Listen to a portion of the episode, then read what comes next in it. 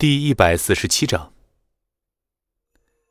江胜龙觉得自己的儿子就像是不愿意离开慈虎的孩子，虽然自己严厉，甚至可以说是严苛，但是对于江玉这个儿子，他还是百般忍耐的。可是后来他发现，江玉根本就意识不到他需要自己成长，只想着在父辈丰硕的羽翼下混吃混喝，潇洒一生。而等到江胜龙想要培养他的时候，却出现了变故，自己的羽翼变得不足以让他继续乘凉打伞了。爸，我……江玉犹豫着要不要质问父亲。有话就说，你是我儿子，还怕我吗？江玉感觉今天父亲很怪异，虽然以前他也对自己和蔼可亲。但是却从来没有像今天这般。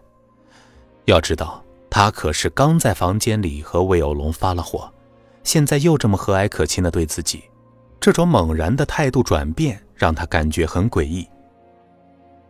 爸，公司最近是不是出什么事情了？江玉试探的问道。江胜龙呢，仍然保持着笑容。嗯，为什么这么说呀？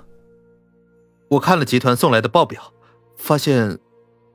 江玉说着，看了看魏有龙的脸色，不知道该不该继续往下说。发现公司都被卖了，对吗？爸，你都知道。江胜龙觉得自己这个儿子说话不经过大脑，老子是董事长啊，不经过自己的同意，谁能偷着卖公司呢？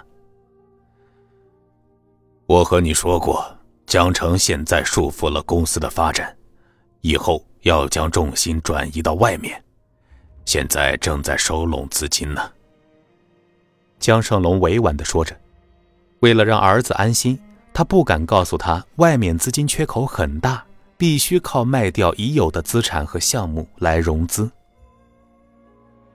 江玉无奈的说：“那也没必要卖这么多呀，爸，再卖下去。”江城的产业就都没了，将来我就只能接手一个空壳子了。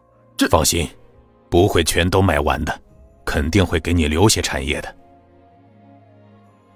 江胜龙知道王昊天正在以各种名义和不同的法人收购他的公司，可以说江城实业所卖掉的产业里有一半成了昊天集团下属的子公司，或者直接并购到昊天集团里面，而另外的部分。则是被省城的珠宝大亨吴为雄购买了，当然，仍然有一些小公司占了点便宜参与进来。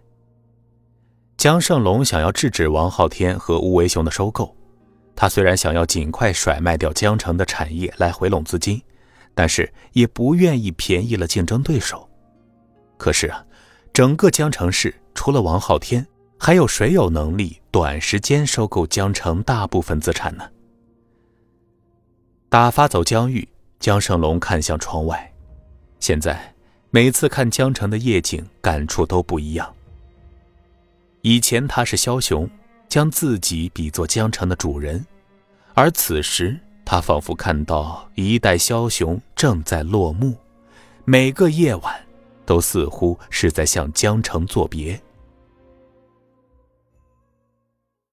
孙离回到医院的时候。母亲正在给父亲削苹果，孙离接过来，让母亲先去休息。不过，刘秀琴和孙山谈论了一个晚上，总觉得孙山这病花钱太多，想要提前出院。今天光吊点滴就打了六瓶，刘秀琴看了一下价目表，惊得眼珠子差点没掉出来。光药费就花了两三千，这还不算高级病房的住院费呢。刘秀琴说：“儿子，我跟你爸商量了一下，他病也查了，药也拿了，不行的话拿点药。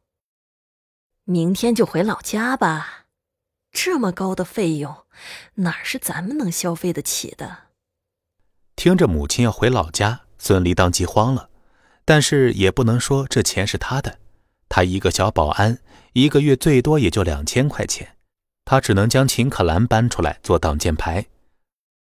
娘，公司有员工补助的。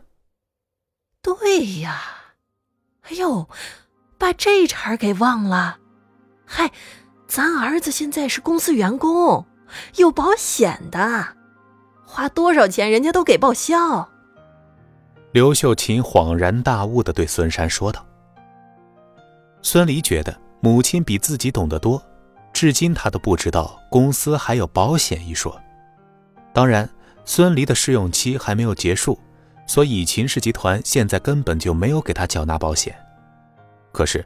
就算是公司给缴了保险，也不可能惠及家人呀。不过孙离自然不会将这些告诉父母的。这里刚稳定了下来，父母要出院的情绪，病房的门就打开了。方圆瞪了孙离一眼，转而对着刘秀琴满脸笑容说道：“刘阿姨，我来给孙叔量体温。”方圆有点生气，他现在俨然成了孙山的专职护工了。而且方中山还特意给他改成了夜班。他是喜欢刘阿姨，也愿意照顾孙山这个可怜的病患，但是他却讨厌孙离。一看到孙离，他就认为是孙离和父亲商量好的，故意让他值夜班，这样就可以让自己和孙离多接触了。哼，这一老一小两个男人心里那点花花肠子，他能不清楚吗？本集播讲完毕，感谢您的收听。